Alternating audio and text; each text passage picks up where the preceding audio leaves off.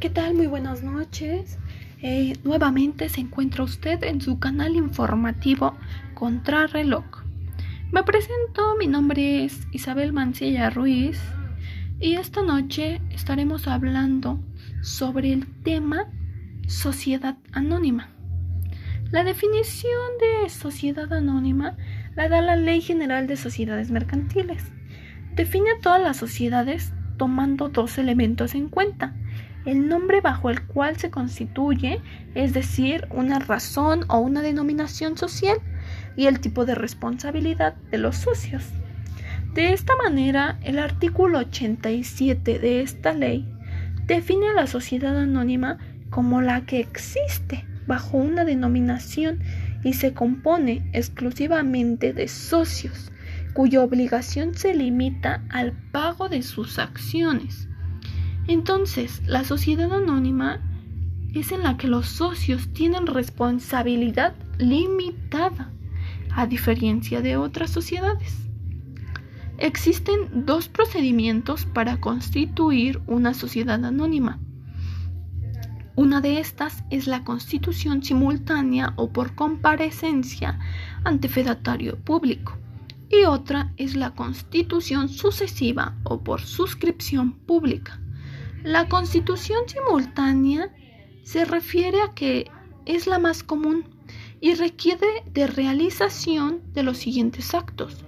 Los socios fundadores deben comparecer ante un fedatario público para que proceda a la protocolización de escritura constitutiva de la sociedad. Una vez cumpliendo este requisito, la escritura constitutiva debe inscribirse en el registro público de comercio. La escritura constitutiva que se otorgue ante fedatario público y se inscribe en el registro público del comercio debe contener cláusulas. Estas consisten en especificar la parte exhibida del capital social, especificar el número, valor nominal y naturaleza de las acciones, determinar los intereses constructivos para los fundadores, indicar la forma, términos y condiciones en que se ha de pagar la parte insoluta de las acciones, nombrar a uno o varios comisarios, señalar tanto las facultades de la Asamblea General de Accionistas, así como los términos y condiciones para que este órgano delibere. Asimismo, la escritura constitutiva debe contener cláusulas que se refieren al artículo sexto, aplicables en todas las sociedades mercantiles. Bien, hablando a diferencia de la constitución sucesiva o por suscripción pública, esta forma de constituir a la sociedad anónima implica básicamente los mismos requisitos de forma que la constitución simultánea. Lo que varía es el orden en que deben cumplirse dichos requisitos. En primer lugar, los socios fundadores deben depositar por duplicado en el registro público de comercio un proyecto de estatutos que contengan las cláusulas con los datos a que se refieren los artículos sextos y 91. Este proyecto queda en el registro público para su exhibición a terceros con el objetivo de que posteriormente se adhiera con otros socios. En segundo lugar, las personas que se adhieran al proyecto de estatutos deben suscribirse en el registro público de comercio y su solicitud debe incluir los datos que señale el artículo 93.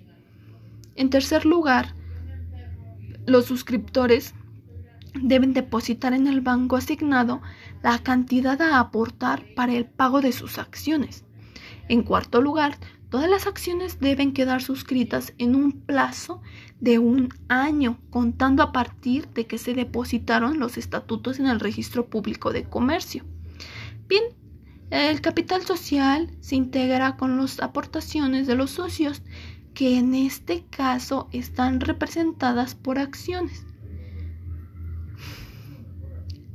En la sociedad anónima, el capital se divide en unidades o partes iguales que, como ya lo mencionamos, están representados por acciones. Para efecto de este texto, las acciones son títulos de crédito, es decir, un documento necesario para ejercitar el derecho literal y autónomo en que él mismo se consigna.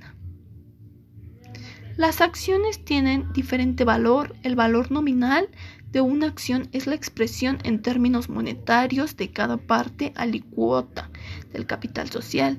El valor real es la expresión en términos monetarios. El valor nominal y el valor real no necesariamente coinciden con el valor de mercado, que es la expresión en términos monetarios y la oferta y demanda de las acciones.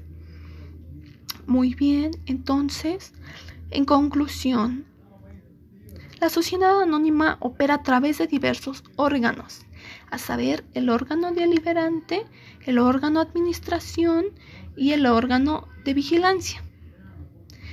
El órgano deliberante de la sociedad anónima, anónima es la Asamblea General de Accionistas. Tipos de asamblea. La Asamblea General de Accionistas se reúne con regularidad dependiendo de la frecuencia y las decisiones que se toman en una reunión.